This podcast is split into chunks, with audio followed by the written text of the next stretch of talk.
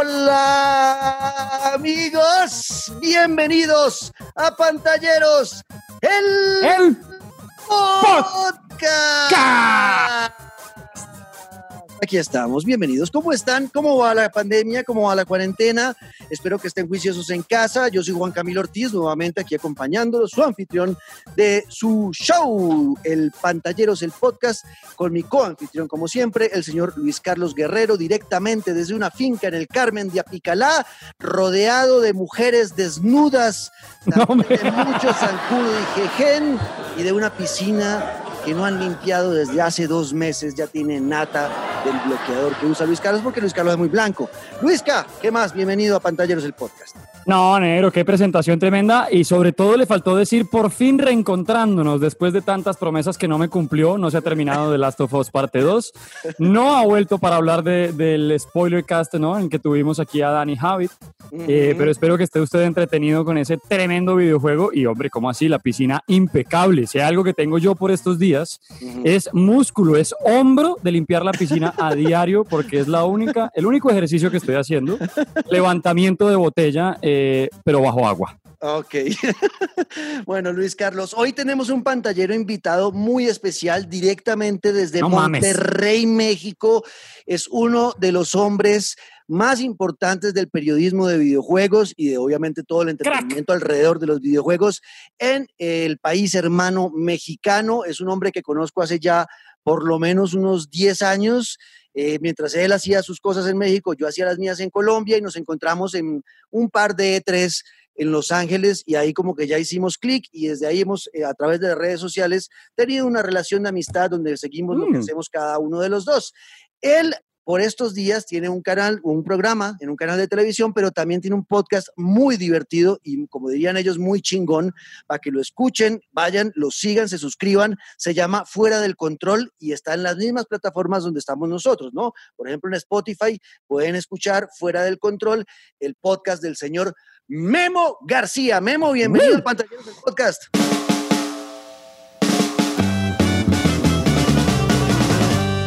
Uh, ¿Dónde están las mujeres? ¿Dónde están las Eso. mujeres? Nada más las veo. mío. Ajá. Oye, es- fíjate que está curioso. Primero que nada, muchas gracias por la invitación. Pues miren, yo soy una persona común y corriente, más corriente que común, pero bueno, así son los mexicanos, sobre todo acá en, la zona de Monterrey, que es la zona norte, donde les gusta mucho la carne asada, el cabrito y la cerveza. Digo, no Ujú. es que yo lo consuma a diario, pero pues el, el- el- pues así es el mexicano. Bueno, sobre Claro. todo el, el regiomontano.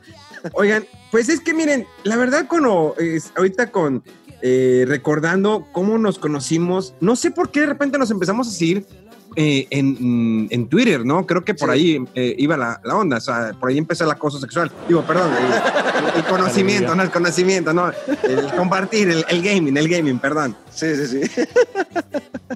sí, fue todo en Twitter, fue todo a través de Twitter eh, y fue por una época donde como que en, en Latinoamérica estaba haciendo ebullición el tema de los videojuegos, creo que impulsado por el tema de la baja de impuestos y que mucha- fue mucho más asequible para pa- tanto en Colombia como en México comprar consolas, comprar videojuegos y demás y por ende el periodismo de videojuegos también empezó como a crecer eh, en nuestros dos países y fue como al tiempo y ahí nos empezamos a seguir los dos en Twitter y luego ya nos conocimos en persona pues en el E3. ¿Y por qué Memo está hoy acá? Pues porque es un hombre que yo admiro y que me parece un berraco en lo que hace y un duro en el tema de los videojuegos en México y quería invitarlo a que hiciera como un cameo en nuestro, en nuestro podcast, viniendo desde el podcast de él, que es Fuera de Control. Así que hoy vamos a estar hablando con él como si fuera un tercer integrante más de Pantalleros el podcast. Va a hablar con nosotros de las noticias que tenemos y nos va a contar un poquito además porque es uno de los eh, más expertos y más fanáticos del mundo Nintendo. Y quiero hacer ahorita un poquito de énfasis en eso, ¿no? De seguro, y y fíjate que ya encontré las notes que nos estuvimos mandando cuando nos conocimos en Twitter, ¿eh? Espectáculo, qué maravilla esta relación, que salga a flote. Y me encanta, negro, que pues queda claro en resumen que pues el presupuesto no nos dio para fichar a Memo y simplemente lo invitamos. O sea, a- afortunadamente aceptó la invitación. Sí, gracias a Dios. Desde el 2011 fueron nuestros primeros mensajes, 2011. O sea, guay, 11 de abril de 2011 fueron nuestros primeros mensajes eróticos. Y la gente que no cree en el amor, y miren, fíjense, años después, y aquí están sí los dos. Qué bonito. Pues nada, señores, bienvenidos. Esto es Pantalleros, el podcast.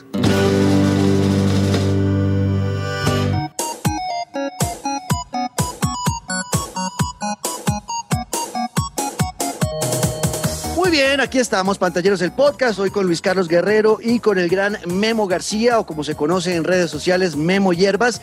Y esa es la primera pregunta antes de la primera noticia. Eh, Memo, yo siempre me pregunté qué carajos eran las hierbas en el Memo Hierbas.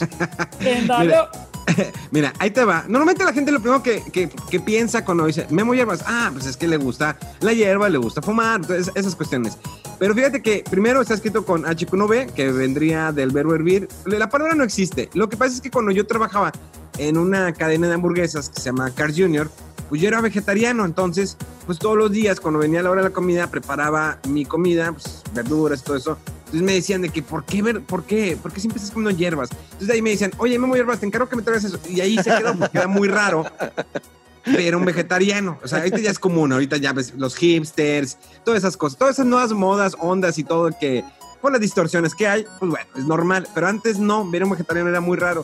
Y de ahí se me quedó. Entonces, cuando quise hacer mi gamer tag, dije, pues ya, ya hay muchos Memo García. Pues, le puse pues, el Memo Hierbas. Y ahí se quedó. Hice mis redes sociales y así se fue conociendo. Entonces, normalmente así me conoce la gente. Cuando estoy en noticieros, obvio que no me presento como Memo Hierbas, porque soy noticieros milenio. Y ahí es, ah, sí, soy Memo García, correcto, con trajecito y todo el rollo. Pero ya en mis redes sociales, pues ya soy diferente, este pues un adicto a, los videojuegos, antes de que piensen, piensen mal, soy adicto a los videojuegos, a leer cómics y todo lo demás, ya. Entonces soy varias personalidades. Con la morra soy una persona, con, en la oficina es otra persona, en la televisión otra persona. con Juan Camilo otra persona, qué bonito. Tienes muchas personalidades. Sí, sí, sí, sí. bueno, pues gracias Memo por estar con nosotros. Y lo primero que quiero hablar hoy es el posible precio de la PlayStation 5 para eh, Latinoamérica para México y para Colombia especialmente, Memo, porque es que en los últimos dos días mucha gente ha estado en, redes sociales diciendo, no, que hoy Amazon va a decir cuánto es que va a costar, y llevan dos días diciendo, no, que hoy sí en la noche, que hoy sí en la noche, y yo hasta ahora no he encontrado cuál será el real precio. Mi suposición, y la hice en este podcast, Memo, y se la dije a Luisca, es que va a estar por los 500 dólares, 4.99. ¿Cómo, ¿Cómo ve Memo eso desde México? Oye, es que mira, primero que nada, realmente, y eso se los dejo aquí en la, en la mesa, bueno, pues en la mesa virtual, eh, ¿realmente necesitamos consolas de nueva generación actualmente? O sea, ¿realmente las necesitamos? O sea, yo me puse a pensar cuando las anunciaron, dije, pues realmente el PlayStation 4 me está dando lo que necesito. El Xbox One, bueno, lo utilizo como reproductor de Blu-ray 4K. Hasta ahí.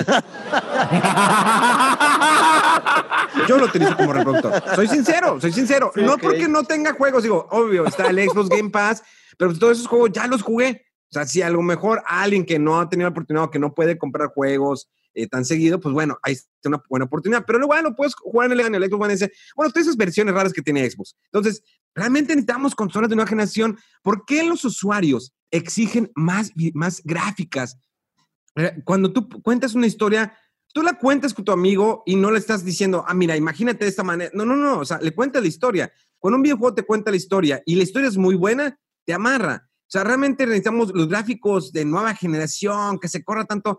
Se ha, vuelto mucho el de 60 cuadros por segundo. O sea, hace 20 o 30 años, pues no necesitábamos eso. Jugabas un Mega Man, jugabas un Ninja Gaiden, que eran los primeros que tenían, pues, disque cinemas, un Mega Man que parpadeaba. Eh, tuvimos juegos como Final Fantasy VI, tuvimos juegos increíbles en el PlayStation 2, en el Play 1. Y los tenemos todavía en el Play 4. Digo, tienes entregas como The Last of Us Parte 2 que digo, gráficamente se ve increíble, pero es una narrativa muy diferente que la, la gente no le gustó a algunos, a otros sí. Eh, tienes juegos como el Spider-Man, tienes un God of War, o sea, tienes un sinfín de juegos, tienes juegos muy buenos en Xbox One, bueno, eh, ah, es que el último Halo fue horrible, el último Gears fue lo sentí que, ah, bueno, ya salió el nuevo Gears, ah, está bien, ah, pues tiene multiplayer, ah, pues vamos a divertirnos, o sea, no es como que, no fue la misma emoción como cuando jugué el Gears of War, el 1 o incluso el 2, que es mi favorito, entonces, realmente no necesitas, digo, Nintendo Switch está partiendo, está vendiendo más que, la, que un Xbox. ¿Por qué? Porque es una consola sencilla, es una consola práctica que lo ves en televisión, lo puedes jugar en, portable, eh, portátil, eh, y tiene una diversidad de juegos, y los juegos indies cada vez como hacen presencia.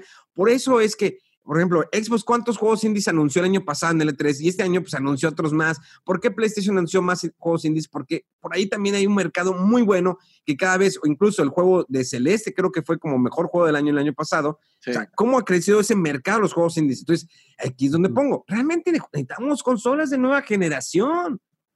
De acuerdo, de acuerdo. Y creo que el, mejor ejemplo es el que pone ahí Memo, ¿no, Luis? Que el tema de la Nintendo Switch, que no tiene la misma potencia gráfica de un Play 4 o un Xbox One, pero que sigue vendiendo. Y además en esta época de pandemia, aún más, ¿no? La gente como que al final realmente no importa la calidad gráfica siempre y cuando la historia sea totalmente eh, entretenida y que te, y te, compenetre o que tenga algún tipo de, elemento, característica la jugabilidad que te enganche. La, la parte gráfica no es lo más importante. Y también algo que queda ahí es que eh, Nintendo tiene eh, algo de nostalgia en el sentido de hoy en día las consolas se le está olvidando que a los, a los videojugadores nos gusta partir la pantalla, poder compartir con quienes tenemos en casa. Y en Nintendo es usual, Mario Party, Super Smash, Mario Kart, sí, en todas partes hay títulos para compartir, pero creo que Nintendo lo hace mucho más enfocado. Y lo que decía Memo ahorita respecto a que vengan nuevas consolas, pues es que quedan retratados las mismas, eh, las mismas desarrolladores cuando al final de la generación llegan títulos que demuestran que todavía las consolas dan para mucho más. Eh, The Last of Us Parte 2, Assassin's Creed Valhalla, que ya se está viendo eh, lo que se viene para el final de este año y que es como ese primer paso en las nuevas consolas. Estamos a días del Ghost of Tsushima, o sea, títulos que siguen demostrando que llevado al extremo, las consolas con las que contamos hoy en día todavía tienen un motor impresionante. Claro, y es que Memo, la, la, vida de las consolas antes era por lo menos 10 años, ¿no? La Play 4 salió en el 2013, tiene 7 años de vida nomás. O sea, necesitamos. Y, fíjate que hay algo muy, hay algo muy curioso. Ayer estaba jugando, eh, estaba jugando juegos como el Xenosaga de PlayStation 2. Gran juego, gran RPG que era una historia planeada para seis entregas. Al fin de cuentas, en la tercera entrega, pues fue que apresuraron todo, ¿saben qué? No vendió lo suficiente. Pero ¿cuándo, ¿cuándo las nuevas generaciones podrán jugar juegos como un Xenosaga? Por ejemplo, estaba jugando el Space Channel 5. Bueno, que creo que hay planes para sacarlo en VR porque lo vi en el Tokyo Game Show el año pasado. El Space Channel 5, un juego de ritmo. Los juegos de baile, ¿te acuerdas un juego de baile? El, Dance Dance Revolution, que tenías el tapete, ya sea en el Xbox o en el sí. PlayStation, tenías el tapete. Algo que ya no lo ves ahorita. Ok, bueno, tenías el Kinect. Ok, tienes el Kinect. Y sí, te reconocieron movimientos. No funcionó. Lo quitas del mercado. Bueno, ¿qué queda? En Nintendo Switch, ok, mueve los controles en el PlayStation, pues, el PlayStation Move, mueve los controles y, pues hasta ahí. Incluso en el Wii, pues era mover el control. Pero el tapete, esa emoción del tapete que eso lo sacó Nintendo hace años atrás con su primera consola, el NES, aquí en América. Y el tapete para correr, y luego lo sacas para bailar, y luego lo que se todas esas cosas, hay todavía muchas cosas que puedes traer del pasado y que pueden funcionar y que las nuevas generaciones no los conocen. Por eso la fórmula de Nintendo dice, oye, te sacó el mini, el mini NES, fue el madrazo, o sea, vendió bien cañón. Sacó el mini Super NES que a lo mejor no vendió tanto como el mini NES, pero se agotó y ya lo descontinuaron. Todos están esperando un mini 64, lo cual es obvio que no lo van a sacar. Y luego, bueno, vamos a copiar la fórmula, la copia PlayStation. No le funcionó porque no fue los juegos indicados, porque no estaban corriendo bien, porque no se corrían como eran antes, o sea, defectitos. Y han salido más juegos como el Commodore, un mini Commodore, eh, mini Sega Genesis. y, es una fórmula que vende, la nostalgia vende de alguna manera. Yo sé que a lo mejor en 40 años a la gente no le va a interesar jugar un Nintendo. Digo, no, todo, no toda la gente. Pero es, hay fórmulas, hay juegos que deberían sacar. Y Nintendo de repente te da la sorpresa. ¿Sabes qué? O sea, que Donkey Kong Country, voy a sacar Donkey Kong Country en Nintendo Switch. Y la gente está emocionada. La gente está emocionada porque es un juego con excelentes gráficas. Son juegos que no se ven viejos. Hay un ejemplo muy básico, y lo, te lo voy a decir, que es en el cine. ¿Qué pasó con el episodio 1 cuando lo sacó George Lucas? Se, ve increíble todo. Pero esa película la ves ahorita y se ve vieja, o sea, no supo envejecer. Y si tú ves el episodio 4, 5, 6, supieron envejecer porque siguen viendo bonitas, las limpias, le hacen un remaster, los colores, pero se ven bien. ¿Qué pasa con un Final Fantasy VI? Lo ves ahorita y los pixeles se siguen viendo hermoso, una música increíble, el Secret of Mana o el Super Street Fighter 2 o incluso el Super Mario World o Mario RPG, se ven hermosos, son juegos que saben envejecer. De acuerdo, de acuerdo. Bueno, pero entonces ahí la cosa es sí. Si la pregunta es, ¿necesitamos nueva generación de consolas? Pues la respuesta es no, pero las empresas decidieron que sí necesitamos y las van a sacar. Punto. Ellos las van a sacar y nos van a hacer comprar, además, no solamente una, ¿no? Sino que es la primera vez que también van a sacar de, tajo, de primer tajo, van a sacar, por un lado, la PlayStation saldrán dos eh, versiones, ¿no? Las, las cinco, la, la, digital y la que tiene el formato para el disco, y la otra, el Series X, parece que tendrá varias, que van a ser como el formato de, venta de, Apple, ¿no? El XS, el XS no sé qué, el Pro, el más chiquito, el más grande, el mejor cámara, menor cámara, como que van a salir varias de esas consolas. Eh, ¿cómo, ¿Cómo ve eso Memo? Yo creo que, digo, aparte los precios, ¿cómo van a estar de altos? Estamos tomando en cuenta que el dólar va aumentando. Sí. O sea, en México el dólar eh, está en 22 pesos. No, no sabría la conversión con eh, la moneda de Colombia, pero al menos aquí el dólar sigue aumentando. Aumentan los juegos. O sea, si los juegos van a costar más, ya ves que el 2K lanzó su juego que van a costar que 60, no, 70 dólares. 70 dólares, sí. 70 dólares. Ujú. O sea, estás hablando que eh, realmente es casi el doble. Miren, para que se den una idea, un juego cuesta ci- 60 dólares eh, en Estados Unidos. ok. Sí. Aquí en México, ese juego nos costaría como, nos cuesta como 80 o 90 dólares. O sea, Ujú. estás, estás de acuerdo que estás pagando mucho por un juego. Entonces, ¿cuánto nos va a costar una consola? Si el precio aumenta, la distribución, si, el, si las consolas se empiezan a agotar, dicen que se están haciendo hasta, van a ser, eh, creo que 10 millones de 10 unidades millones. de hoy. 10 millones de unidades que se Ajá. anunció. Ujú. Entonces, la distribución, los terceros, porque como nunca hay una como que está oficial la marca, ya sea aquí en México, bueno, el único oficial aquí en México es Xbox directamente. Ujú. PlayStation está por tercero, bueno, está de cierta manera como que por terceros. Nintendo está por terceros. O sea, ¿cuánto incrementa el precio? O sea, Estados Unidos está con ganas porque, digamos, eh, que su universo de su nivel económico es muy diferente de nosotros, incluso allá Colombia, y ellos no les impacta tanto. Para ellos comprar un juego de 50 dólares, pues digo, ellos ganan un, un empleado normal aproximadamente entre 10 y 12 dólares la hora. Obvio que sus alimentos son más caros, la renta de sus casas son más caros, departamentos. Pero el precio de las consolas, estás hablando de 400 dólares, 500 dólares, y lo más el control, lo que le quieres agregar más el juego. Y pon tú, el, el pero el asunto es que los juegos que van a salir, ¿qué quieres? El Spider-Man. De ahí, ¿qué más? ¿Qué más te va, te va a llamar la atención? Y no estoy diciendo que sea malo el Spider-Man. Miles Morales a lo mejor no es el favorito de muchos, pero a lo mejor todos esperaban una continuación de Spider-Man, a lo mejor en conjunto con Miles Morales. O sea, podrías haber combinado de que en un momento eh, eh, manejas a Miles Morales, algo que ya se está viendo mucho en, en- en diferentes juegos, como lo vimos en The Last of Us, que Sí. cambies de personaje. Eso hubiera estado genial. Pero bueno, lanzas un juego exclusivo solamente de Miles Morales, que siempre está la confusión. Bueno, ¿es un standalone? ¿O qué? ¿Es como un DLC? ¿O es como la última parte de Uncharted donde salen las Literal. chavas? O sea, y Sí. no sabes, o sea, por más que te digan, no, es que si es, la gente sigue así enfocada de que, no, no, no sé, no sé, no sé, me voy a matar. O sea, no, no, se locos. Pero es que y está sí, ahí. Y luego es- anuncian un juego de que, ah, aquí está el cover. Realmente piensa la gente que, ah, con el cover ya me llamó la atención. No, pero mira, vas a poder correr esto y, y esto. Y te pueden dar el, todo el, el- el motor gráfico más cabrón y el CPU y que corre y que y lo otro. Pero lo que quiero es juegos. ¿Para qué quiero una, la consola? Es más, ¿se recuerdan cuando Microsoft anuncia el Xbox One X? Lo decían, es la consola más poderosa del mercado jamás antes creada. Y sí, lo es.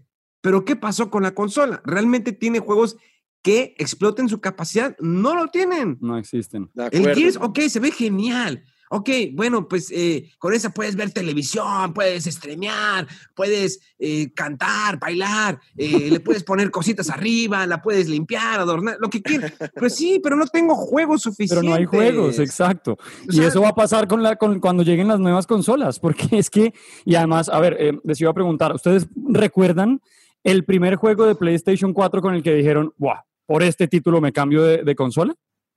Yo no, o sea, no. No, Yo creo que no, no está tan claro. Y, y- y sabiendo que ahorita, con lo que, lo que decía Memo, las consolas todavía tienen mucho motor eh, que no se ha terminado de explotar. Entonces, ya convirtiendo moneda en caso de Colombia negro, pues de precio estamos hablando de casi 2 millones y 200, 2 millones Yo, 300. yo- yo digo que en Colombia no va a estar por debajo del dos- de los dos millones y medio. Seguro. Sí, y, y porque- llega usted a, a una economía que está tremendamente afectada, pero listo. Entonces, digamos, saqué esos dos millones para encontrarme con Miles Morales, para encontrarme con esa vaca que seguimos ordeñando los de Rockstar con Grand Theft Auto. Eh, Ujú. Tiene que ser ya algo muy de nicho para mandarse desde el primer momento a ese cambio tan drástico de consolas y yo, yo sigo creyendo que todavía falta mucho por explorar y lo demuestran juegos como los que estamos viendo en este año. Claro, sí, es cierto que están en el tope. Pues bueno, creemos que entonces sí estamos de acuerdo en eso, Memo. eh, va a estar en el orden de la más poderosa, 500 dólares, y la más eh, debajo, que puede ser la digital, por ejemplo, el PlayStation 5 estará por los, el orden de los 399, o sea, 400 dólares, ¿cierto? Sí, o sea, sí, digo, no, la verdad, no, no, yo no estoy emocionado. O sea, es como que, ah, ok, ahí vienen las nuevas consolas. Oh, ok. Oye, pero Play 4, oye, te va a poder correr los juegos de Play 4. Pues mejor me compro un Play 4 si voy a correr. Entonces, ahorita la banda me pregunta, la, gente me pregunta, oye, me conviene ahorita comprar un Play 4. Y luego, si no tiene la necesidad y no estás esperando nada de Play 5, compra el Play 4, porque hay una gran diversidad de juegos que puedes jugar. Están los de First Party y los de Third Party, o sea, puedes jugar God of War, Spider-Man, los Uncharted, eh, hay muchos jueguitos muy buenos, digitales, físicos, o sea, tienes una gran diversidad, tienes juegos para jugar durante dos años todos los días. Así de fácil. Hay muchos RPGs también. O sea, ¿cuántos Final Fantasy? Los, ahí tienes los Kingdom Hearts, tienes un Dragon Quest. O sea, hay tantos juegos ¿para qué se preocupan ahorita por comprar un Play 5? Hay gente que me dice, oye, ya partí mi Play 5. ¿Y con qué juego lo apartaste? Ah, no, pues es que no, no, pues no, no, no. ¿Por qué la apartaste? No, pues ahí dice que la puedes apartar. No, pero pues, no han dicho ni el precio. O sea, dices, espérate, o sea, no te aceleres. O sea, es, es como cuando estás, cuando estás, eh, pues es que no sé cuánta censura tengo en ese programa, pero. No, ninguno, puedes decir lo que quieras, tranquilo. Pues es como cuando, estás cogiendo, hay que, hay que este, sentirlo, disfrútalo. Si en, si en dos minutos ya terminas y ¡ah! Pues, pues, no, disfrútalo. Así, tócalo primero, dale sus besitos a la morra, acaríciala, todo. O sea, de eso tratan también los videojuegos. O sea, disfruta la consola. No tengas por. Es como conocerle una serie de Netflix que, ah, es que ya salió la de Stranger Things. Yo no voy a dormir hoy y me la, y me la chingo toda la noche. Y luego ya, despédate un año. No, o sea, ¿por qué no es antes y man decía, es que tú piensas que estás bien viejo, como, como la vieja escuela. No, pero es que antes disfrutabas más esa emoción que si un, un, programa eh, salía, el domingo, te esperas hasta el otro domingo y empezás a especular qué va a suceder, qué va a pasar. Ah, me dieron un pequeño adelanto a mitad de semana. Digo, eso me gustó cuando lanzaron la serie de Picar eh, en Amazon Prime, que cada eh, jueves en la madrugada ya estaba el nuevo capítulo. Entonces, ya era la emoción. Ok, vamos a ver qué va a pasar con Picar. Entonces, eso me gusta que hagan. Entonces, pues eso hago también con los videojuegos. No, ¿Por qué la obsesión de todo terminártelo en el momento? Yo sé la emoción, disfrútalo. Para eso tienes el grabar. O sea, antes no era grabar, antes era apunta el número, el código o échatelo de, de fregazo. La otra vez me terminé el de Tortuga Ninja 4, eh, eh in Time, sí. en 45 minutos. Y me acuerdo, dije, cuando yo lo jugué morrillo, creo que me tardé días en poderlo terminar. O sea, sí. era prueba de error y te mataban. Y ahorita me lo, me lo terminé más rápido. Entonces, creo que un PlayStation 4 todavía tiene mucho que disfrutar. Y creo que el Xbox One, pues todavía tengo muchos Blu-rays 4K por qué ver. Aunque bueno. pues es que no, no, no, tiene juegos. Ok, el Xbox Game Pass. Sí, pero ya los jugué todos. ¿Ahora qué? Ok, me vas a dar, pues dame algo nuevo. No van a sacar nada nuevo. Ahora, estoy esperando que, bueno, anúnciame Halo. A ver, ¿qué traes de Halo? O sea, después de la última, de la última decepción fue que, bueno, Ok, viene Halo Infinite. Y la, banda me pregunta, oye, ¿qué opinas del Halo Infinite? Pues, eh, pues, el video se ve bonito, no he visto gameplay, no han dicho nada. Claro. No, no, no, sé qué nada, o sea, creo que Halo lo dejaron morir.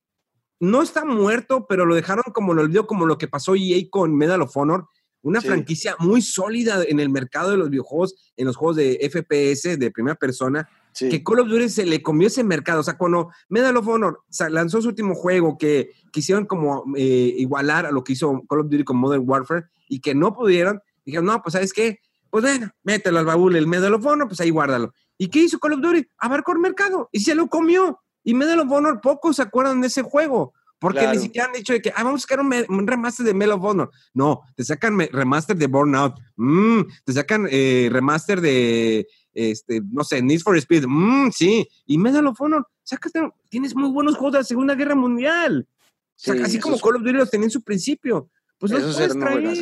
Entonces eso pasó con Halo, se quedó olvidado. Master Chief, ¿dónde está mi Master Chief? Lo necesito en la vida, Master Chief.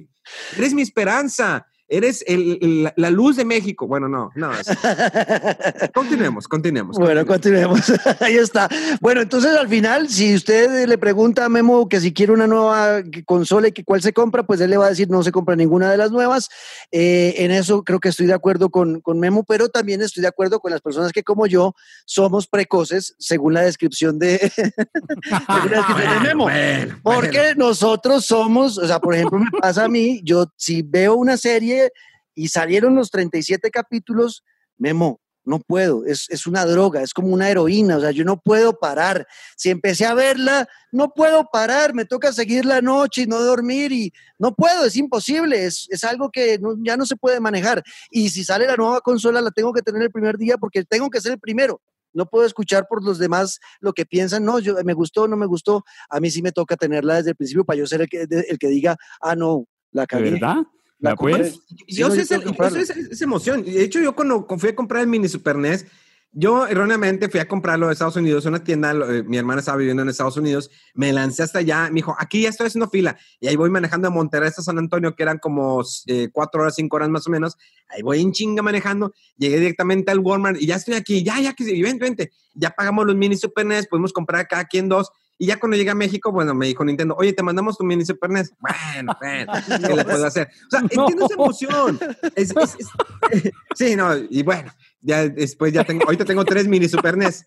Dos están en caja y uno juego con él. O sea, están bien chidos porque a lo mejor, no sé, 30 años los voy a poder vender y caros. Claro. Porque no, pasó envía, con- envía uno a Colombia, también acá se te recibe, eso no, no hay problema. No hay Sí, problema. claro, mira, ya que tienes dos extra, aquí dos Se en pantalleros, Exacto, perfecto. acá te sobran dos, acá se los recibimos. Fíjate que hay algo muy curioso. Yo una vez en una Comic Con en San Diego compré dos Funcos. Los vi, eran de los Thundercats. Había varios y los vi y dije, ah, mira, es Leono y Pantro. Yo, creo- yo creo que sí se deben de acordar porque si no. Claro, claro. muy bien. Pues, Tengo acá, aquí estoy viendo las, do- las dos cajas con las temporadas completas, las tengo acá. Eh, Perfecto. Entonces, era León y Pantro, y eran como aterciopelados. Dije, ah, mira, se ven chidos. O sea, y me costó cada uno 9.99, más impuestos, como 11 dólares. Ah, pues los guardé. Pasaron los años y dije, ah, caray, están muy chidos. Y le pregunté a un amigo, oye, un amigo que tiene una tienda de cómics, ¿cuánto crees que valen estos? Y no, no era por necesidad. Me dijo, a ver, te voy a investigar. Oye, cada uno cuesta, eh, ah, déjame verte la conversión en dólares para que me puedan entender. Este. Ahí está, mira. Cada uno estaba en 358 dólares. Wow, wow. Y cada uno lo vendió en 358. Wow, wow, wow. Bueno, y pues dije, no, está. pues, o sea, tengo Ah, mucho amor a los Thundercats, pero pues, no manches, 358, o sea, o sea, casi 800 dólares por algo que invertí solamente 20 dólares. No, sobres, vámonos. Y los vendí. Obvio. Claro. Obvio. Para, para más clases de economía, Memo Hierbas. Síganlo. arroba Memo Hierbas.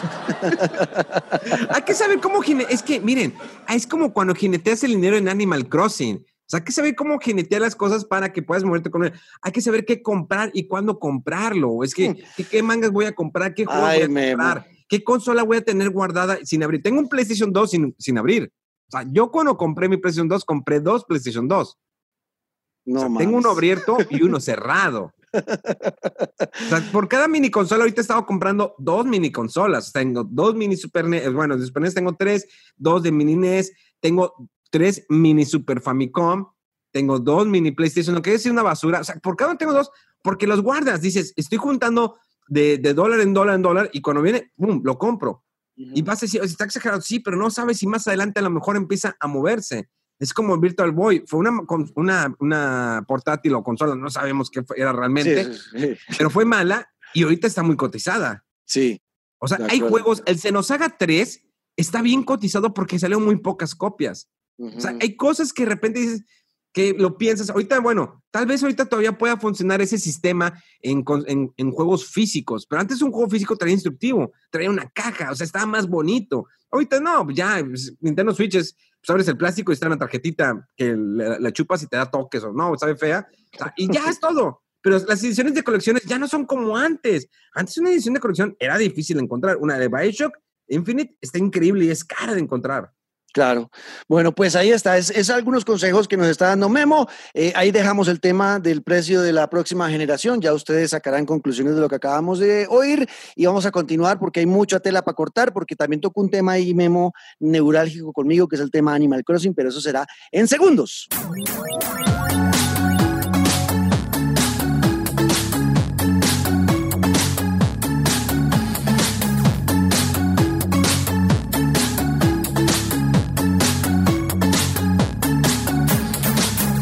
Y seguimos hoy con nuestro pantallero invitado, el gran Memo García, arroba No Memo. Hierbas, directamente desde México, desde su podcast, para que de una vez lo busquen y se suscriban y bueno, también se rían con él y con todos sus cuates. ¿Sí le dicen ustedes así cuates allá o cómo? o cómo Sí, se- sí, todavía se utiliza la palabra cuates. Eso es muy de los 70, pero todavía se utiliza.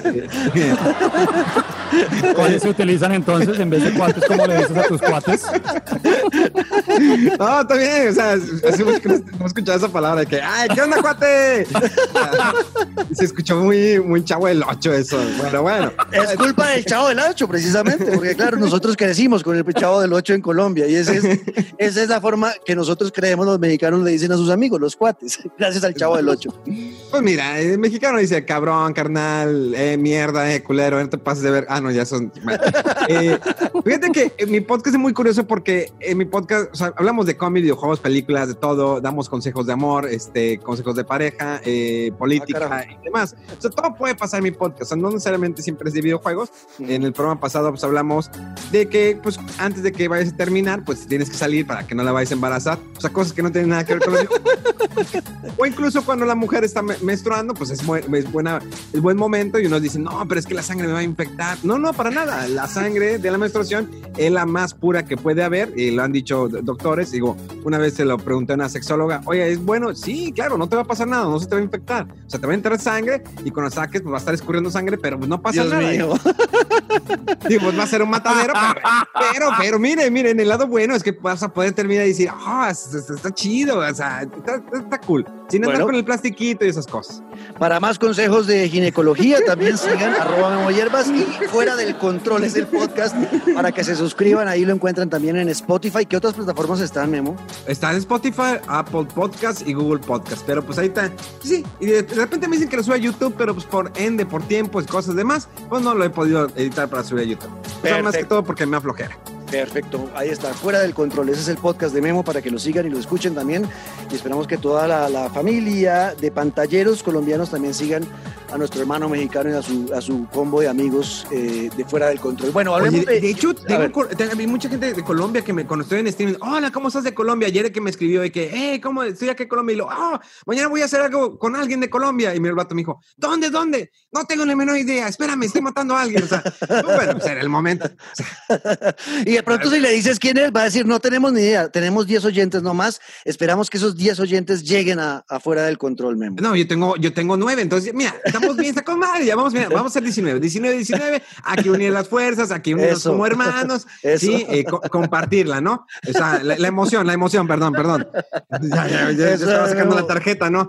Pero bueno, vamos a, vamos a, vamos a continuar. Continuemos con el, con el tema de Ubisoft que presentó el pasado fin de semana para los que no saben, esto lo estamos grabando el miércoles 15 de julio, son las 4 de la tarde, ¿ok? Entonces, el domingo pasado, a esta grabación, eh, Ubisoft presentó, eh, hizo un forward, ¿no? Mostrando un poquito más de sus juegos, lo que viene a futuro con el Assassin's Creed Valhalla, que creo que ya no sé qué más van a mostrar porque pues ya vimos prácticamente todo.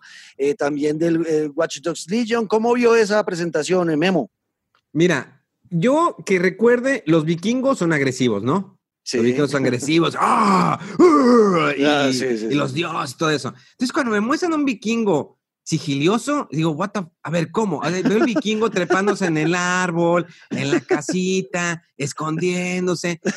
Digo, ¿ah? ¿Eh? Se, perdió la, se perdió la esencia de los asesinos, del credo de asesinos, ¿o no? Es que, es que la, idea está bien, porque, pues, bueno, serán pues, asesinos, se esconden, pero te estás metiendo en el rollo de los vikingos, que no está mal la idea, pero cuando veo un vikingo trepándose un árbol, dices, ¿cómo? O sea, pues por esa parte del gameplay. No estoy diciendo que eso va a ser solamente el juego, probablemente el juego va a tener muchas más cosas, pero eh, veo el juego y digo, ok, puedes eh, hacer, eh, recolectar tatuajes y ponerte más tatuajes, ok, va, va, te la compro la idea, me gusta, se ve, se ve bien, pero creo que ya estás exprimiendo demasiado una franquicia. Creo que si sacaran un juego de solamente vikingos, tal vez a lo mejor no vendería tal vez solo la idea no vendería, pero bueno, hay una serie de vikingos que está en Netflix, no sé si ya se terminó, pero muy buena esa serie. O sea, todo lo que es Valhalla, los dioses, eh, todo eso que ya por ahí está entrando Kratos, que le funcionó, que sea, Kratos resetear su universo y empezar por la parte nórdica, le funcionó. Pero ¿por qué es el nombre de Kratos? Aquí creo que lo están haciendo recalcando que es el, el credo de los asesinos, Assassin's Creed, esta franquicia que lleva muchos años. Y mira, vistosamente se ve bien, pero a mí lo que más me interesaba era cómo se jugaba. Yo lo veo, lo siento igual, a lo mejor tiene todavía más funciones que todavía no nos hemos dado cuenta. Hay que ver todavía más a profundidad de la historia. Pero eh, si me van a poner otra vez de que, ah, me, conecto y ahora sí me... Eh, todo, ese, todo ese rollo que es la esencia de Assassin's Creed, no sé, o sea, Me intriga mucho la historia de los vikingos, definitivamente. Y más si le van a meter lo de los dioses nórdicos y van a profundizar mucho en esa historia, me va, me va a agradar la idea. Pero bueno, hay que esperar que sabemos que va a traer como siempre sus, sus box, ¿no? Claro, que, que, está de moda el tema, ¿no, Luisca? Porque, a ver, cuando God of War y, Kratos decidieron entrar al mundo nórdico, la misma serie de la que está hablando eh, Memo, pues se, estaba muy fuerte en cuanto a audiencia. Y han salido muchas más, porque está Vikingos la serie, ¿no? La que cuenta la historia de Ragnar Lodbrok y todos sus hijos, su descendencia, y está también la serie de Last Kingdom, donde también están los vikingos, como que el tema vikingo en los últimos tres años ha estado en boca de todo el mundo y por eso todos quieren coger un pedacito de ese éxito que ha tenido el tema de los vikingos y ahora pues Assassin's Creed no quiere ser la excepción. Pero estoy de acuerdo eh, con Memo, Luisca, en el tema de, de, que, a ver, un vikingo es una persona ruda, bruta, fuerza bruta, ¿no? Eh, de, eh, y el tema de los asesinos pues usualmente, eh, o la parte más satisfactoria para mí en el tema de, ir completando las misiones es lograr los asesinatos en sigilo, ¿no? Lograr esas personas que usted tiene que matar eh, como objetivos, hacerlo sin eh, tener que pelear abiertamente contra 37 enemigos. ya aquí obviamente, pues yo no sé cómo lo van a hacer, porque sí es muy raro ver un tipo con una armadura gigantesca eh, ¿no? Eh, con esas pieles de lobo y de oso gigantes, con un hacha de dos manos, mandoble, montado en un árbol. Es verdad, es, eso para mí es muy, extraño. Mire, yo, yo me uno a ese, a ese problema que menciona Memo, sobre todo porque lo viví recientemente con Odyssey, a tal punto que yo me estresaba tanto de ver a un soldado romano cuando ya lo tenía con sus armaduras absolutamente fuerte, con ese casco gigante de su padre, con ¿no? la cresta, o sea, yo decía es imposible que escale. Entonces, ¿cómo será que me, me, generaba tanto malestar que yo tenía que cambiar a mi personaje cuando sabía que iba a ser eh, algún, no sé, activación de una torre, ¿no? Que uno abre el mapa dependiendo de hasta dónde escale. Yo cambiaba a mi personaje para que tuviera un poquito más de coherencia el hecho de si voy a subirme en esta torre, en esta estatua, pues que sea con la ropa eh, que me lo permita. Ya no, lo, no me creía el cuento siendo el gladiador y yo decía, bueno, pero es que la época griega, la época romana, no sé si me, si me vende mucho y tuve el mismo problema al enfrentarme al Assassin's Creed Valhalla en lo que se ha podido ver por estos días de no veo a un vikingo trepando, no veo a un vikingo siendo sigiloso, sí, pero no al estilo Assassin's Creed. Yo lo sentía más sigiloso en el sentido de los barcos llegan por la sombra y llegamos todos en bloque. Lo que sí me gusta mucho y me está generando ese llamado de atención a seguir con Assassin's Creed, que yo siento que la esencia de la franquicia ya no es que ya se haya desaparecido, pero se convirtió desde hace rato. Origins, Odyssey, o sea, ya dejamos a un lado como la parte eh, de, los asesinos que andaban escuchando entre las calles y era más en la época fiorentina, ¿no? En Italia y todo este asunto. Y ya va más enfocado a una historia que mm, yo tampoco termino de, entender por dónde va, es que estamos conectados al sistema, pero ya como que están ordeñando, al igual que hablamos ahora de Rockstar de muchas formas, pero lo que sí me gustó y me llama mucho la atención es eh, la forma que muestran de este videojuego de lo que van a ser los asedios, por ejemplo, de uno poder comandar a, su grupo de vikingos, al parecer, y eso no lo han dejado ver mucho, no sé si Memo de pronto tenga más información, habrá un campamento que uno mismo tendrá que ir mejorando de acuerdo a las zonas que va conquistando, o sea, siento que dentro de lo que ya mostraron eh, no hay nada nuevo y me asusta un poco encontrarme con lo que yo decía en algún podcast que fui vilmente regañado cuando dije que Assassin's Creed Odyssey llegó a un punto en que me aburrió porque se convirtió en la misma repetición de la repetidera. A eso le tengo miedo yo, a que el mundo de los vikingos pues caiga en lo mismo, que se vuelva un poco repetitivo y que nos quedemos con lo que apenas ya mostraron. Si falta algo más, pues tengo la expectativa. Y ya para cerrarle, eh, ya que usted mencionaba de las Kingdom, vikingos, todo el asunto, obvio, por ese lado es que a uno le, le atacan la vena del gusto. En mi caso, por ejemplo, soy amante de The Last Kingdom, la serie de Utrecht, que cuenta esa historia que está mostrando en Assassin's Creed, cuando los vikingos llegaron a conquistar terreno en Inglaterra y además que el mapa de este Assassin's Creed viene marcado tal cual como en la serie, con Wessex, con Anglia, con Northumbria, o sea, como que está muy bien eh, marcado a nivel histórico, entonces por ese lado pues le dan a uno en la vena del jugador a quien le gusta la historia de los vikingos. Claro, pero Luis, ahí sí Memo, y quiero que Memo entre a participar en esta parte porque es algo que usted y yo hemos estado hablando, que Daniela Javid, su eh, prometida, eh, se enojó y nos regañó eh, porque yo dije que en ese episodio del podcast que la esencia de Assassin's Creed se perdió porque ya el tema de los asesinos y lo que fue ese, ese ir entre el presente y el pasado con Desmond Miles y, todo el tema de la batalla de templarios, asesinos y de cómo tratamos de ver quién domina el mundo. Si ustedes, los templarios lo dominan, pues va a ser para el mal de la humanidad. Entonces los asesinos son como esa rebelión libertaria que nos va a, mantener libres de, todo, libre albedrío, y eso se perdió luego del 3, de pronto el 4 tuvo un poquito de eso, pero se perdió. Siente que se perdió la esencia que fue exitosa en la época de Ezio y de, de Desmond eh, en, en, Assassin's Creed, de Memo. Yo creo que sí. Mira, para mí el favorito es el 3. Creo que Black Flag me gustó mucho la parte de los piratas. Sí. El, manejar los barcos, increíble. Eh, perdón, hasta el perro está ladrando porque pues, él también está de desacuerdo, está en desacuerdo el perro. Eh, pero sí, los barcos piratas, todo eso me gustó, pero sí la esencia cada vez se fue perdiendo. lo que decían los romanos, o sea, ¿cómo un romano va a andar trepando eso? O sea, tienen que comprar un poquito la idea de la época y del guerrero que estás manejando. De acuerdo, exacto.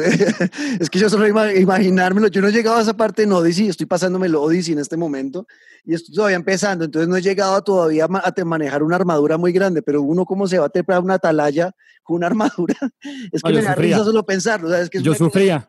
Que no cuadra, cuando me tocaba lanzarme al agua eh, y no había ningún tipo de dificultad al, hecho de hacerlo con un casco romano de estos que solamente eran usados en tierra, yo decía, pero porque el juego claro, son cositas mínimas, pero uno empieza a exigir cada vez más y son, se, pierde un poco eh, eh, la, sumersión en la historia. Y yo nadando, cazando tiburones con, con Alexius, con ese casco romano, yo decía, pero ¿por qué? Entonces son cosas y lo entiendo. Y ya cuando vi a los vikingos eh, trepando, yo digo, ok, puede que haya un vikingo especial, no sé. Pero con el tema del sigilo y la cuchilla, bueno, no es por criticar, pero siento que es eso, seguir ordeñando el Assassin's Creed y más bien no decir, hey, Ubisoft, nos mandamos con una historia vikinga, ya está, a punto. Pero claro, si no le metes Assassin's Creed, las vendas seguro no, van a, no van a ser las mismas. Claro, bueno, y Watch Dogs Legion creo que es lo otro interesante que yo vi, no sé si ahorita Memo tendrá otra cosa que interesante que vio en lo de Ubisoft, porque para mí la verdad fue bastante pobre la presentación, como que faltó mucho más. Eh, el Watch Dogs Legion, pues un poco más de, de este mundo que nos plantean, donde vamos a poder, creo yo, que es lo estelar del juego, poder manejar cualquier tipo de persona que está en la calle. Ese para mí es el hook, ¿o no? Yo, yo creo que sí, ¿no? Ese no sé. Manejar a una viejita de 80 años con un bastón levantando a bala a otra gente, eso me pareció muy divertido. Mira, yo creo que Watch Dogs, eh, yo creo que aprendieron del primero. Eh, siento que el 2 puedes crear muchas cosas. Creo que es, lo veo más eh, potencial al Watch Dogs 2 que al Valhalla, Valhalla o Kawabonga, como le quieras llamar. ok, bueno, pues ahí está, para que estén pendientes de eso, fue lo que vimos de Ubisoft, algo que quiera decir usted, eh, Luisca, de esto. Yo la verdad, eh, con Watch Dogs nunca, nunca he podido tener esa relación como la que tienen ustedes dos, tan sentimental y tan, tan, tan profunda. Ustedes dos me refiero, Memo y Juanca. Ah. Eh, entre ustedes, no con el juego me refiero. Ah, okay, okay. es una porque, no sé, Sí, esa relación especial de fotos a distancia es hermoso. Eh, yo nunca lo he sentido con Watch Dogs. Tuve el primero e incluso lo cambié porque no, no, no encontré como, como, ah, no sé, no, no sentí esa, ese clic. Pero acá el poder enfrentarse a, pues ser un hacker, ¿no? y en todo, porque lo que muestran es que puede hacerlo ahora sí con todo. Todas las personas, todo el ambiente general, semáforos en esta ciudad de Londres que va a estar absolutamente llena de cosas por hacer, bueno, llama un poco más la atención. Y a mí sí me llamó la atención antes de que se vaya de Ubisoft negro. Eh, lo que tiene que ver con Far Cry 6. Eh, ¿Qué? ¿La presentación de Gus Fring? sí, me gustó mucho que apareciera Gus Fring. A mí es otro juego que al igual tampoco me ha generado ese amor infinito, pero nunca, sí, yo me gusta cuando... nunca. No, ni idea. Solamente con el de Play 3, que no me acuerdo cómo se llamaba, el que era en la jungla, tal vez ese me gustó. Em, pero este me gusta el anuncio del, del, villano. Sí, me, me, gusta que haya aparecido un, un actor en el título. Ok. ¿Hay, hay eh, alguna, algo que decir de, del Far Cry, eh, Memo? Mira, pues es que es un cinema, digo, sí se vio medio cruel ese hecho. Vas a ver que van a. Mira, no tengo nada en contra de que las nuevas ideas en el mundo, en las redes sociales, de que la censura y todo eso. Pero que, creo que llega un momento en que ya están censurando tanto que hasta la comedia que se los están pero te, te aseguro que más adelante o algo va a pasar de que ¿Cómo pones a un niño con una granada y que va, a matar a la gente? Va a salir, va a brincar algo. Digo, al final de cuentas vimos un cinema, nada más un cinema de introducción. Eh, no sabemos qué más va a suceder. Me gustó, se ve bien. Pero es que vamos a lo mismo. ¿Por qué me quieres vender un juego con un cinema que se ve espectacular, se ve increíble? Es como Final Fantasy VII Remake. ¿Qué pasó? Final Fantasy VII Remake es una Eh, gráficamente está espectacular el juego. El detalle de los personajes, casi emulando la película de, de Advent Children que salió hace varios años en, solamente para formato casero.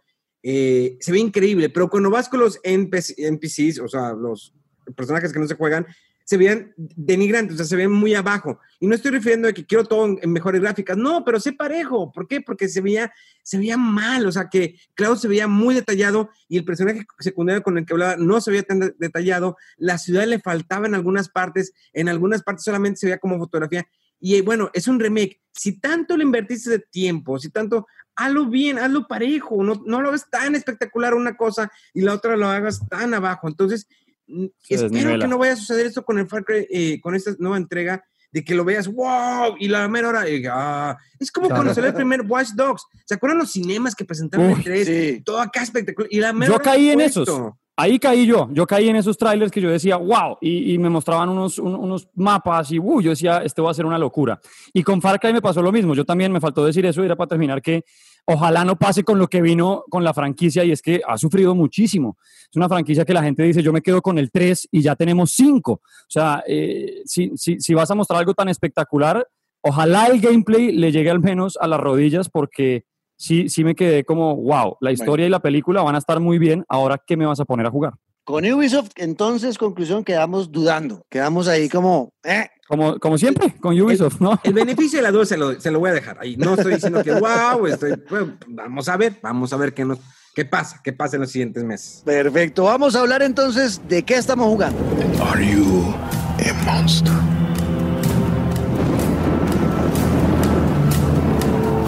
Because our country is like this grenade, except it has two basic parts. Our people and you And you must clutch them nice and tight, or we all go boom.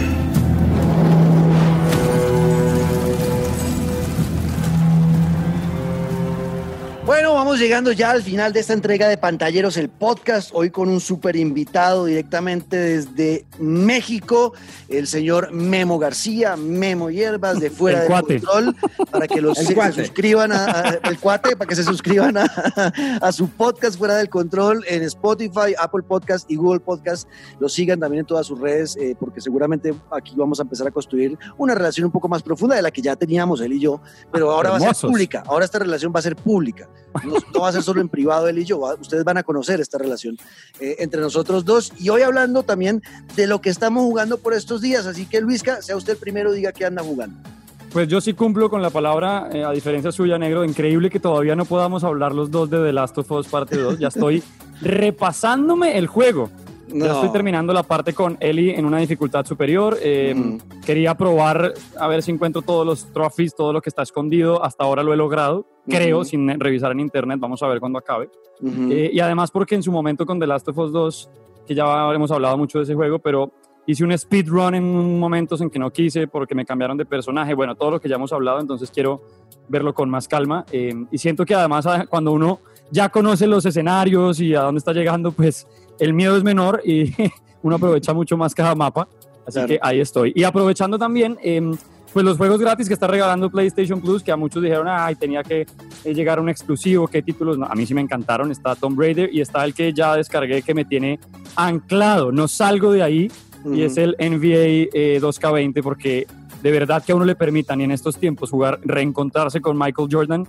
Ahí estoy jugando playoff, temporadas, estoy entregado a la NBA y la verdad que nunca había tenido eh, un juego tan pues, completo de NBA. Siempre tenía los demos o el que me regalaban para hacer la prueba, ¿no? la reseña. Y poderme sumergir ahí en un título de deportes que usted sabe a mí me fascina, negro. Estoy hipnotizado con todo lo que tiene. Em, la verdad es que nunca había podido ver por dentro cómo es el tema de entrevistas, toda la preparación de los partidos, las previas, los análisis, la, temporada de fichajes, toda esta parte del baloncesto y estoy entretenidísimo, así que muy, recomendado. Si no lo han descargado, está gratis en PS. Yo tengo un problema, yo descargué ese juego también ahorita, eh, Memo, ese, lo, porque yo tampoco, yo nunca he sido de juegos de baloncesto. Creo que el último juego de baloncesto que jugué fue en el en la Nintendo 64, alguno de EA en esa época, y desde ahí nunca más volví a jugar nada de, baloncesto. Me pareció demasiado complicado, Luisca y Memo. Uy, muy difícil todo el tema de los tiros, lanzamientos, hay como 37 variaciones ¿Sabe? de cada lanzamiento, el drible, y no es para nada intuitivo y no es muy amigable con las personas como yo que somos novatos en el, en el juego. O sea, realmente... Pero no ¿sabe qué creo yo, negro?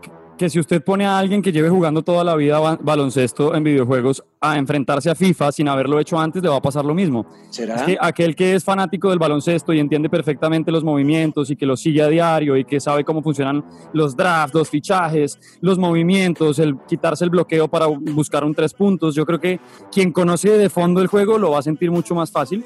No como nosotros y en mi caso, pues que todos mis 31 años han sido entregados a FIFA eh, y uno in- intuitivamente presiona L1 para cambiar de jugador y X para hacer un pase. Eso no pasa en NBA. Entonces yo creo que es como el conflicto del cerebro que se marca eh, en distintas disciplinas, fútbol, eh, en fútbol americano, en tenis, eh, y toca es, como lo he hecho yo, jugarme todos los tutoriales y pues bajarle a la dificultad y empezar a, a cambiar el chip. Claro. Creo. ¿Cómo? ¿Memos de, de juegos de deportes? No, ¿cierto? Fíjate que yo juego, eh, siempre toda mi, vida- mi vida jugué Pro Evolution Soccer.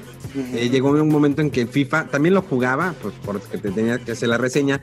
Y llegó un momento en que ya FIFA superó al Pro Evolution Soccer de tal manera que, que ya juego más el FIFA. Pero también juego, por ejemplo, el eh, béisbol de PlayStation, que ya ahora va a estar para todas las consolas, si hubo algún acuerdo. Eh, por ejemplo, los de NBA 2K también los he jugado, me gustan, muy reales. Jugué todos los de eh, Tiger Woods, ¿te acuerdas cuando Sí, era claro. el juego Wolf y luego lo quitaron de la portada? Y ahorita, de hecho, este año sale el PGA Tour por parte de 2K, lo cual me llama la atención, yo ya lo aparté, eh, porque bueno, 2K a mí no me manda nada, no me importa, digo, pues, para tantos juegos que saca al año 2K, Ujú. pero me llama mucho la atención cómo va a ser el juego. Hasta ahorita lo que he visto gráficos y gameplay se ve bien. Jugar juegos de golf, a mí me apasiona mucho jugar el golf, tanto en la vida real como en los videojuegos. Me gusta el fútbol, me gusta el béisbol, me gusta el básquet. Eh, los de hockey no tanto, los de fútbol americano me emocionan mucho. Una época que cuando en el 360, uno de Madden, no me acuerdo cuál, que tú escuchabas las, las, digamos, los comandos, o bueno, la voz del coach que te lo ponías, te ponías la diadema y te decía que no, vas a hacer tal, tal, tal, tal, tal, tal, vas a hacer esto, ok, perfecto, y lo, lo ejecutabas. Eso estaba muy chido, después lo quitaron, pero los Madden todavía te motiva cuando viene la, la pretemporada y luego la temporada de fútbol americano. Claro. Son muy llamativos visualmente, eh, también el sonido, lo- su jugabilidad es un poquito más sencilla, es más amigable. Sí lo sé, los de NBA 2K, debo admitir, sí son un poquito más difíciles, no son, no son fáciles. Es más fácil que te pongas a jugar el, el NBA Jam que en cinco minutos le entiendes al juego. El Claro. boom, chacalaca, laca. Sí, sí, sí, claro. Era bueno, era muy bueno. Es cierto, vea, eh, hablando, bueno, ya para ir cerrando el tema de- del NBA 2K, que también lo estoy jugando, Luisca, como le dije, algo que sí me dejó muy, muy rabón. Me sacó la ¿Qué le piedra. eh, de, de- sacar la piedra es que se, se enoja uno mucho, Memo, por si acaso. Ah, ok, ok, dije, no, ya, o sea, que- ya estamos en otras de drogas, pues en qué momento, espérense, espérense, espérense. ¿Cu- Porque ¿Cuándo hay que encenderlo? O sea, Exactamente, es, es acá en, en México, digo, no es porque yo lo haya experimentado, dicen, saca la piedra, quema la piedra, pues ya, ¿Y cómo- ya cómo sabemos es- por dónde va el, el rollo. ¿Cómo es allá? ¿Cómo se dice allá que, le- que se enojó uno mucho? No, pues se, se, se emputó, se encabronó. Se emputó. enojó, ah, bueno, sí, listo. exacto, me se emputó, me emputó el berraco juego, eh, Luis K. Memo, porque eh, el NBA 2K20 eh, tiene la opción de que uno descarga la aplicación de NBA y entonces le hace el escaneo de su cara real. Entonces yo, uy, qué nota, que ya no me toca, porque a mí, Memo, soy de los que le encanta que los personajes de los videojuegos sean lo más parecido posible a mí. O sea, yo en los RPG cojo el, el, el moldeador de la cara y trato de mirarme al espejo y, bueno, mis cejas así, mi nariz es así y trato de hacerlo casi que calcado a como soy yo, ¿no? Entonces me encanta eso. Entonces dije, uy, bueno, pues va a ser más fácil porque no me voy a demorar dos horas haciéndome el diseño de la cara. Entonces usé la aplicación y he quedado como el señor cara de papa. O sea, estoy, o, o si es, o, o me hizo dar cuenta que estoy muy gordo. Vizca, estoy preocupado porque entonces esta cuarentena me jodió y estoy hecho un gordo.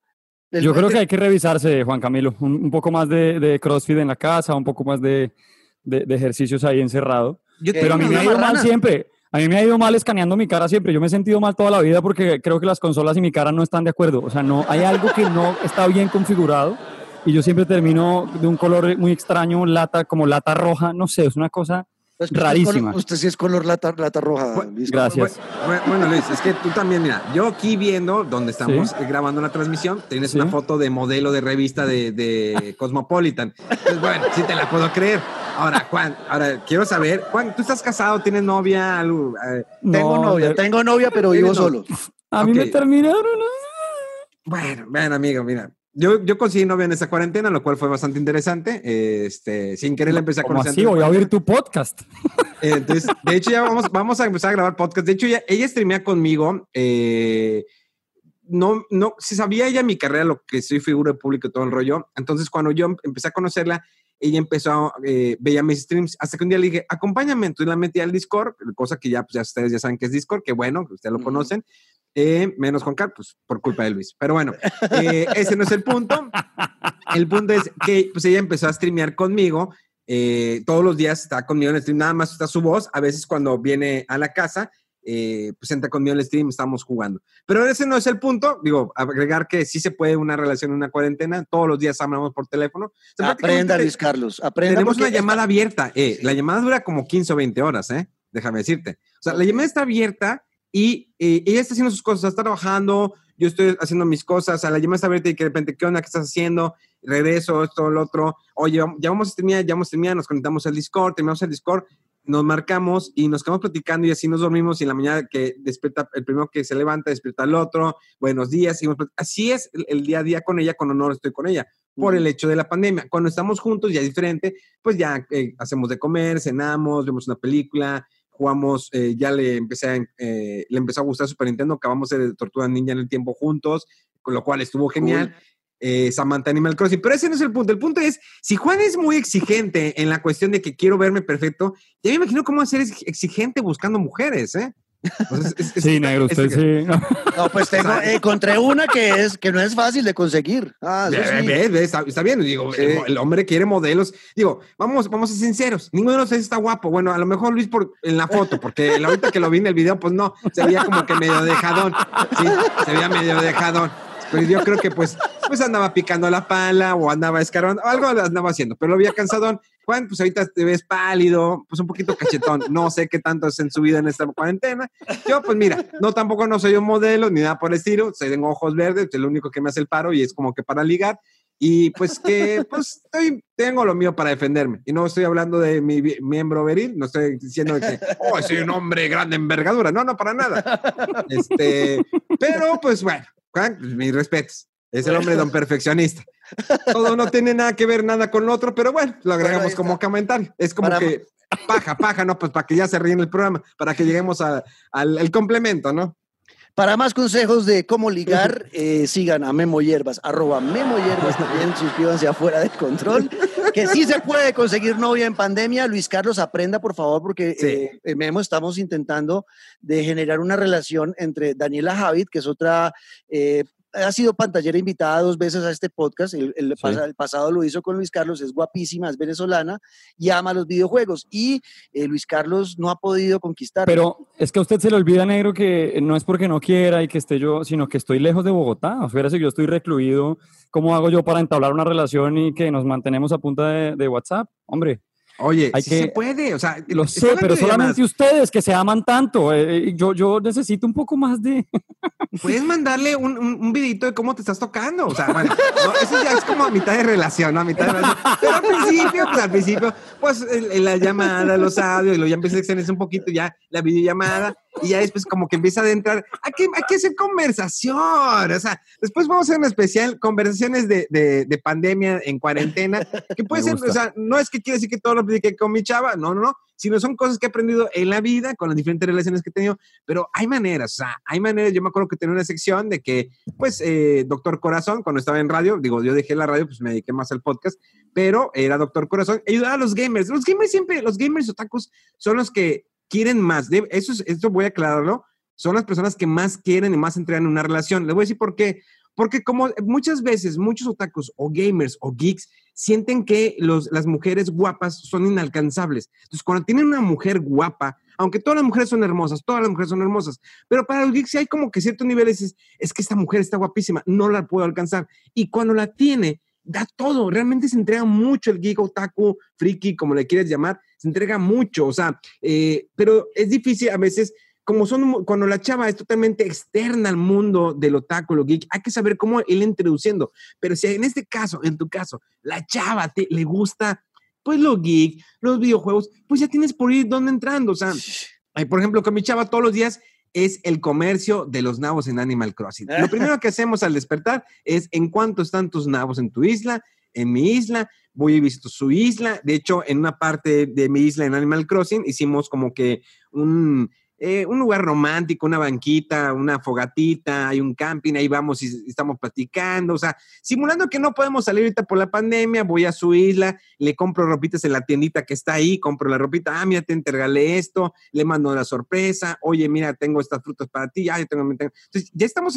iniciando una conversación todos los días con el Animal Crossing. Y los domingos ella está, mami, mami, el riel de la mañana, eh, hay que comprar nabos, hay que comprar, a las 8 de la mañana me despierta la culera, pero este, que hay que comprar nabos. Y ya compramos nabos y vemos dónde, se, dónde los vendemos más en su isla o en mi isla, o buscamos otras islas para irlos a vender. O sea, y ahí la, relación se ha dado. Obvio que ella no es tan gamer como yo. Digo, ha entendido, comprende y ve lo que juego, pero no quiero que sea lo gamer. Tampoco no quiero una persona que le guste lo mismo que a mí, para nada.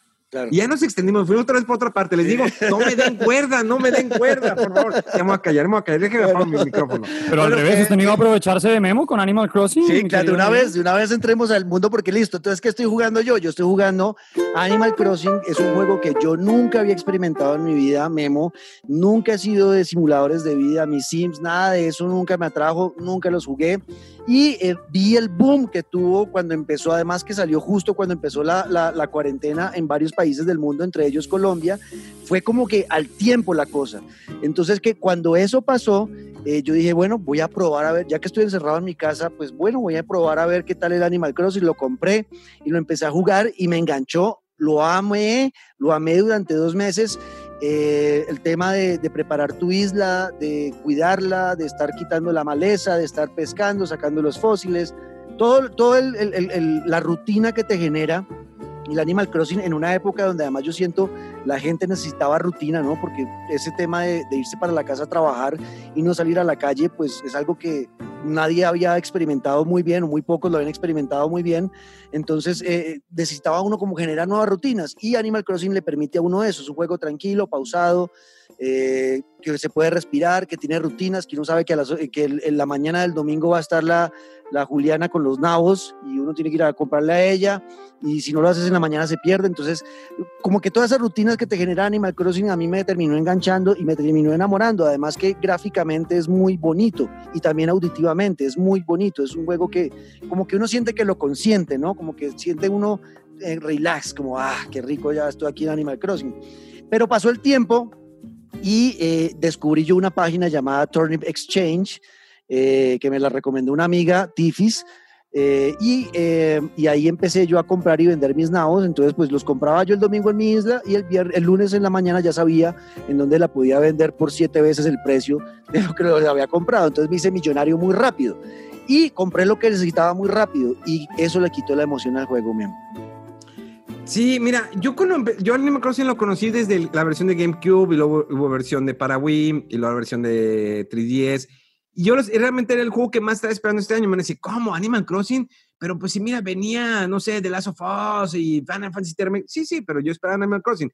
Porque eso, Animal Crossing es un juego que es en tiempo real, que tienes que estar eh, visitando tu isla. O sea, hace poco conecté otra vez el GameCube, entré en mi Animal Crossing y me dijeron, oye, llevas tantos años sin venir aquí al pueblito, porque en la versión, la primera versión, era un pueblito donde llegabas en un trenecito, eh, es casi la misma temática, igual está el búho del museo, encontrar los fósiles, o sea, maneja la misma, la misma idea, pero ahora, bueno, le agrego cada vez más cosas, entonces ya puedes nadar, viene la época de verano, viene la época de otoño, viene el, invierno, entonces es un juego que a mí todos los días, ahorita no, no trato de generar tanto dinero porque si no me voy a aburrir, todos los días y pues, por ejemplo, si lo juego con alguien, en este caso, como, por ejemplo, con mi chava, de que andamos, bueno, vamos a nadar, y nos vamos a nadar y estamos cotorreando, o sea, estamos en la llamada, pues obvio que si bajas la aplicación Nintendo, puede ser eh, por medio de como online, eh, hablar, o incluso como ya, como tú quieras. Entonces estamos nadando, seguimos platicando, oye, vamos a buscar esto, ¿sabes qué? Oye, ayúdame a plantar estas, eh, plantar estas flores, o ayúdame a quitar el, el Entonces, al principio sí es,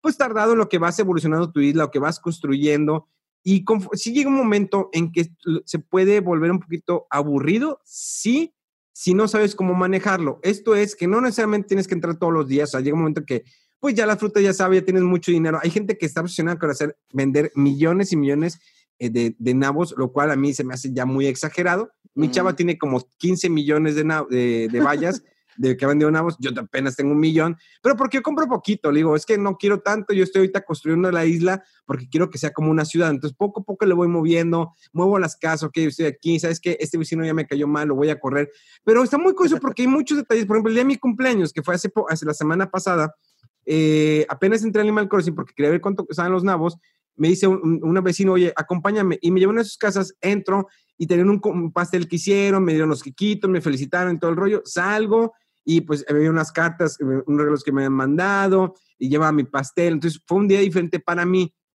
Claro. eh, incluso hay eventos como de eventos de pesca, eh, la otra vez me- hay eventos de insectos, eh, la, la canción del, del perrito que vas todos los sábados a, a, a esa cantar, sí. canción. O sea, tiene muchas curiosidades, pero que llevártelo con calma. Sí, en algún momento se puede volver aburrido. Ahorita está el evento de verano de que puedes nadar, encontrar más cosas. No sabemos qué pueda pasar en otoño, no sabemos qué pueda pasar en diciembre, pero es un juego que no tienes que pagar más allá de lo que ya pagaste originalmente. Y es un juego que puedes estar cambiando tu isla como tú quieres. Tal vez no es un sim que hay tantas especificaciones o obtener tantos muebles, pero la cosa es buscar, a ver, quiero este mueble. Hay que- islas que están increíbles en lo que han creado. Hay islas que han creado como canales de televisión, tienen su talk show, tienen este, áreas de arcade. O sea, yo tengo tres arcades y dos pinballs, ando buscando más arcades, me voy y me visito otras, otras islas para ver qué puedo comprar. O sea, sí es un juego que te puede chupar en los primeros dos meses. Ok, bueno, pues entonces me toca hacerme más amigo de, de Memo en, en Nintendo para visitar la isla. Yo también tengo, tengo dos arcades y dos pinballs. Para Luisca, debe, ¿qué, qué- quedó pensando de esta conversación? Lo mismo Pues mira, que primero que se consiga siempre. novia, que se consiga novia, se, se lo recomendamos, porque pues la paja solitaria no es lo mismo que con acompañada. Y sobre No, no todo en no esta te época. Memo. Es que ya llevo, en verdad, en verdad, ya dejándolo, llevo cuatro años ya soltero porque la última vez fue muy mal y con quien estaba saliendo antes, pues la pandemia terminó de confirmar que no era la indicada. Entonces, pues mejor lo que no sirve y lo que no aporta, Y, pues y- A mí me engañó con una novia con, con el instructor del gimnasio, entonces pues mira, no te que no, no te fue tan mal. Yo andaba en la, en la JDC y este, y pues cuando regresé, sus amigas, me hice muy amigas de, de ellas, me dijeron, dices que es que este- esta morra llevó a, instructor del gimnasio y que madres, y ese gimnasio donde yo iba. Entonces, ya después de que la, eh, terminé con ella, pues ir al gimnasio y ver el puto instructor y luego ver a la- eh, verla a ella, y que, ah, no. No. Claro Bueno, que solamente, no solamente te quitó, te quitó, te, te puso los cachos, sino que te quitó el gimnasio, porque ya ir allá no gimnasio, exacto. Sí, no, ya, ya no fui, pues no mames, estarlas viendo todos los días, pues no. Ya después ya me volvió a buscar, pidió perdón y todo el rollo. Dije, sí te perdono, es de sabios perdonar, pero el único que puede per- dar perdón aquí en la vida es Dios. Es Yo no Dios. tengo nada que perdonar. Entonces, pues, ah, dije, vamos a llevarla en paz. Yo- Y ya así quedó, de repente me, me escribe cuando cumplo años, pero pues ya por la paz. Pero bueno, te escriben. Yo ahora que sí dejé ir y lo conté acá en un podcast y para que de una vez Memo sepa hasta México, ¿qué, qué, qué dejaste escapar, Luis Carlos? Una novia que me ganaba en FIFA, me ganaba en Call of Duty, peleaba más que yo con nuestros rivales, me despertaba muy temprano para estar pendiente hasta de Sims en el iPad, era más gamer que yo y, y eso es en verdad mucho decir y se me escapó, se me escapó entre la vida. Yo nunca he encontrado una novia gamer, la verdad. Eso sí, a mí nunca me ha pasado. Jamás de los jamases. Pero Yo bueno, nunca quería una novia gamer, son muy competitivas, las mujeres son competitivas. Sí, o sea, yo son, creo que es son muy mejor no buscarlas y así aparecen, negro.